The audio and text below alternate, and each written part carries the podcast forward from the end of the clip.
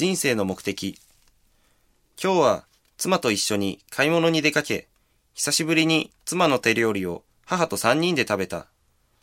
お世辞抜きでどこのレストランよりも美味しいと思う。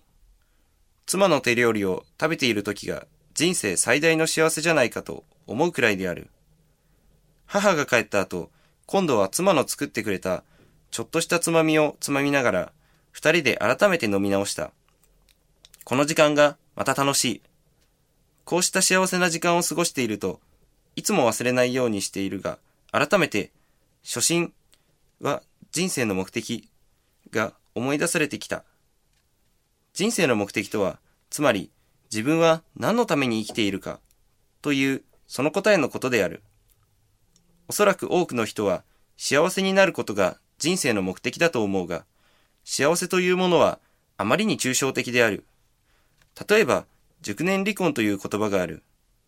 仕事一筋で一生懸命生きてきた男性が、ある時、妻に離婚を宣告され、唖然とする。また、大金持ちになっても人間不信で孤独で不幸な人もいる。これらの人はおそらく人生の目的は何かということを考えてこなかった人じゃないかと思います。私には実は非常に明快な人生の目的がある。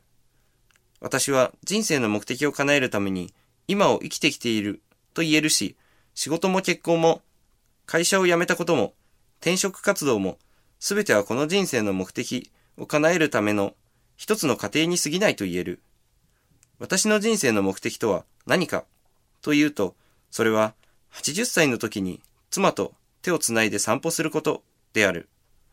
くだらないと思う人も多いかもしれませんが、私には結構高い壁で挫折感を味わったり、充実感を味わったり、この目的のために日々いろんなことを考えている。私がまだ子供の頃、私の両親はよく喧嘩をした。喧嘩の理由の大きな柱が、子供の教育問題などとは知らない当時の私は、仲良くした方が楽しいのに、と単純な思いでいっぱいだった。母からは、家庭内環境が子供の教育上良くない、と考えて、私と弟を中学から全寮制の学校へと入れた。高校時代、両親はお互いに冷め切っていた。母が経済的に自立していたこともあり、お互いの生活をそれぞれに生きていた。喧嘩をすることもなくなった。この頃、私は結婚とは何だろう。夫婦とは何だろう。と考えるようになった。なぜ世の中には離婚が溢れているのだろう？愛し合って結婚したはずなのに。その答えが自分なりに整理できたのは、ある衝撃的な光景に出会ったからだ。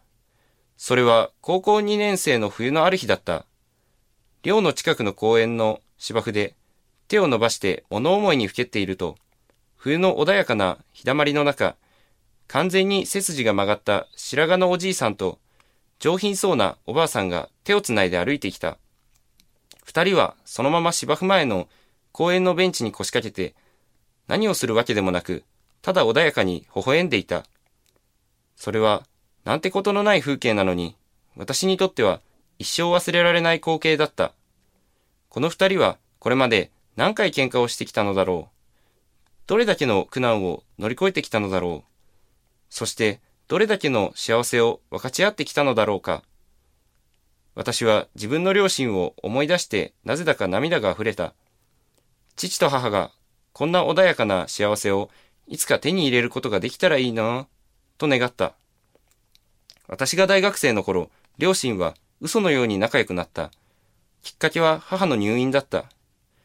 重症筋無力症と不安神経症が併発して、一時は息子である私が誰だかわからず、私が病院に入ると、お前は誰じゃと言って、いきなり壁印を投げつけられたりした。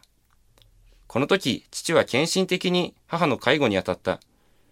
母は私や弟に神経質な攻撃性を見せても、父にだけは安心感を示していた。改めて夫婦の絆とは何なのか、表面上の喧嘩と心の奥のつながりとは別なのか、表面上の喧嘩と本音は別なのか、そんなことを考えた。母は少しずつ良くなっていった。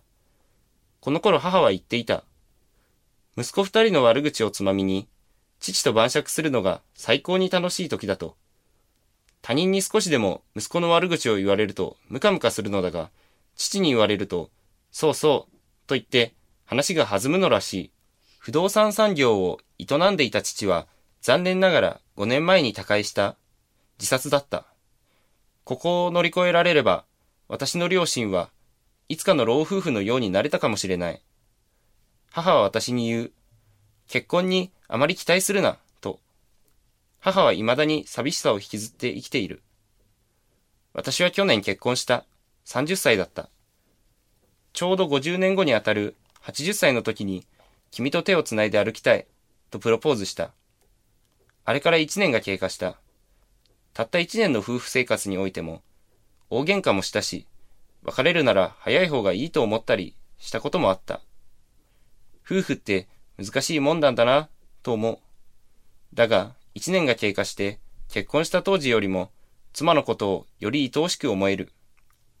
今日は結婚1周年のスペシャルディナーを作るため、妻と買い物に出かけている。私の左手には妻の白く美しい右手が握られている。約束の80歳まであと49年だ。